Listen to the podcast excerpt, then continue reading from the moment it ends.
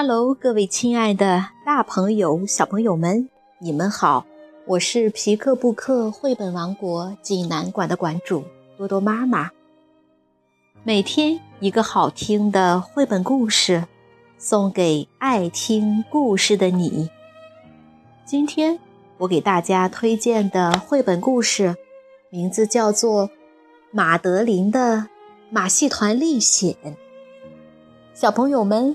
你们准备好了吗？下面就跟着多多妈妈一起走进皮克布克绘本王国吧。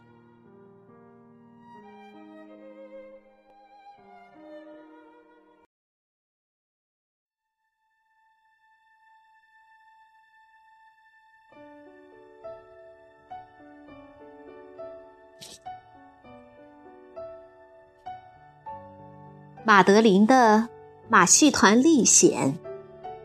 美国，路德维格·贝梅尔曼斯著，延续翻译，新兴出版社出版。巴黎有一座老房子，屋外的青藤爬满了墙，里面住着十二个小姑娘。不管干什么，总爱排两行。他们排成两行，吃面包、刷牙、上床睡觉。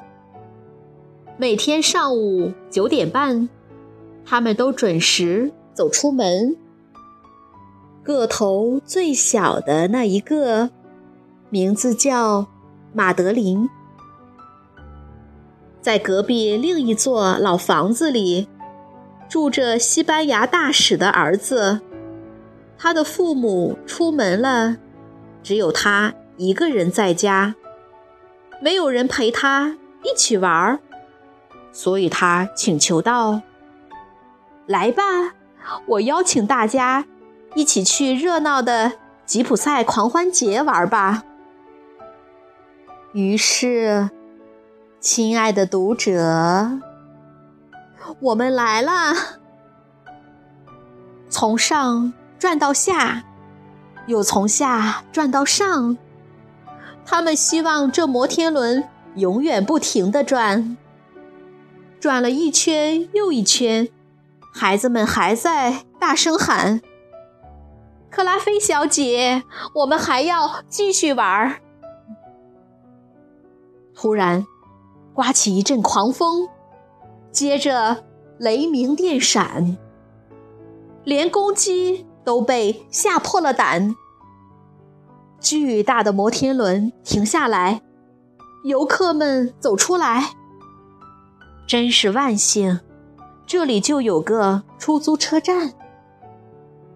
快，孩子们，把湿衣服脱下来，今晚你们就在床上吃晚餐。墨菲太太。端来了热腾腾的汤，这时已经九点半。哦，我的天哪！马德琳在哪儿？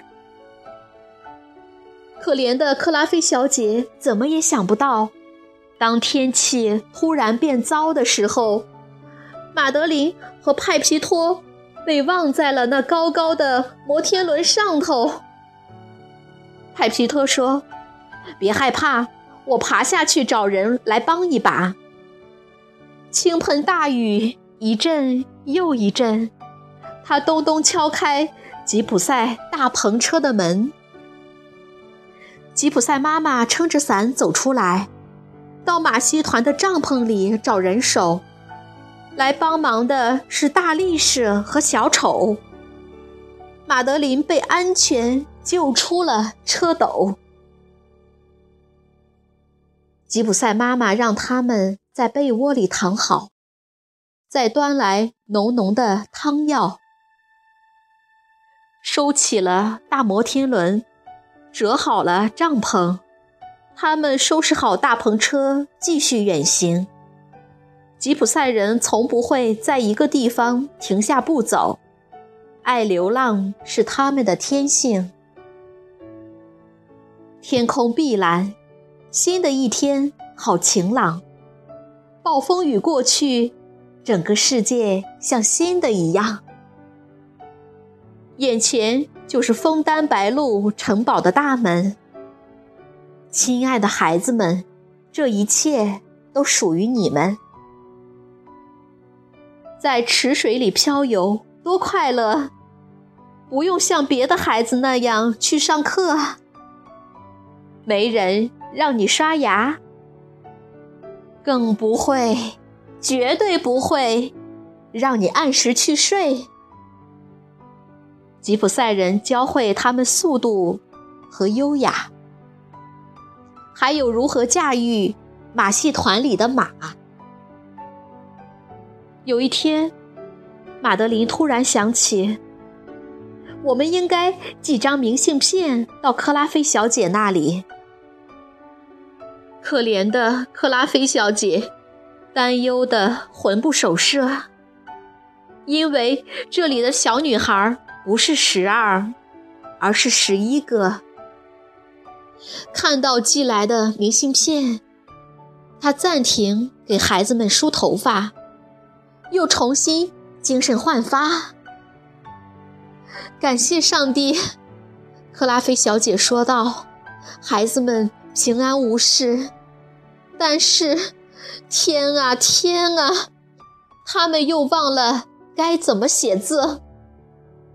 他对着邮戳仔细瞧，然后，快点，再快一点。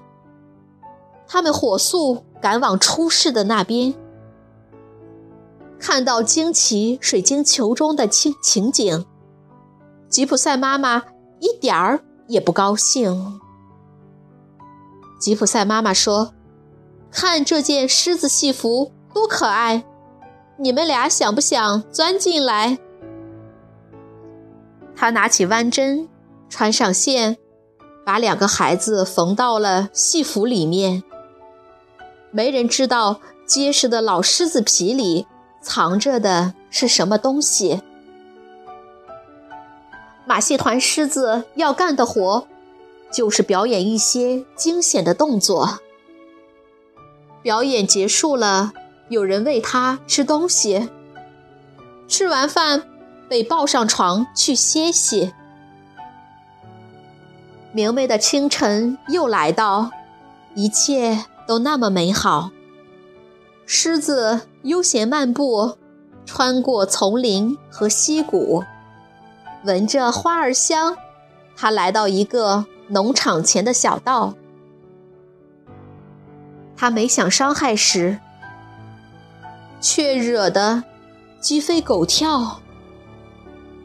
他们看到了一个人，对他说：“请帮我们脱掉这身毛皮外套。”这人是一个猎人，只见他拿起枪，甩开脚丫子就拼命地跑。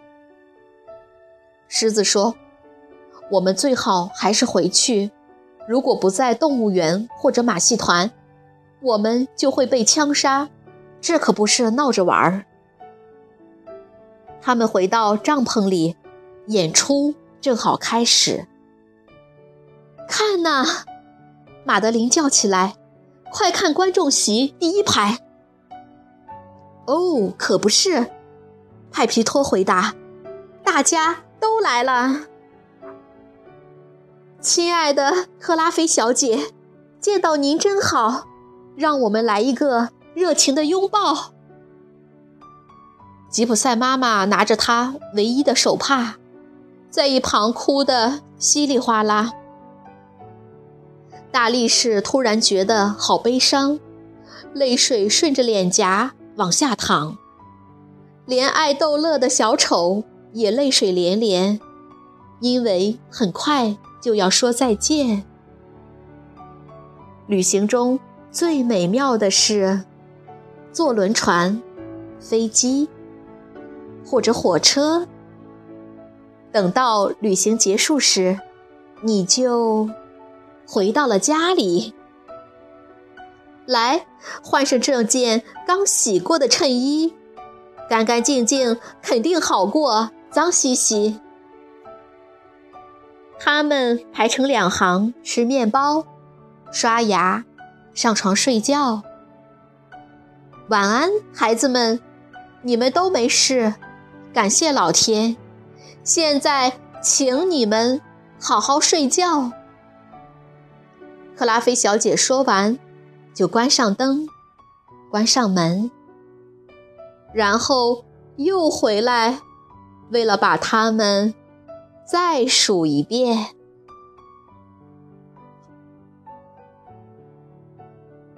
小朋友们，这个故事好听吗？热闹的吉普赛狂欢节，马德琳和派皮托被大家忘在了摩天轮上。吉普赛人把他们救了出来，他们跟着吉普赛人去流浪。啊，流浪的生活真好玩儿，不用上课，不用刷牙，还能学杂技和骑马。可是玩的再快乐，也还是要回家。看，克拉菲小姐他们都来了，见到他们真好。十二个孩子全部回到家里，一个也不少。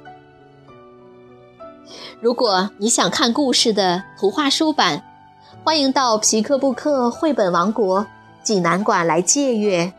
同时还有其他四千余册绘本等着小朋友。好了，今天的故事就到这儿了，我们明天再见。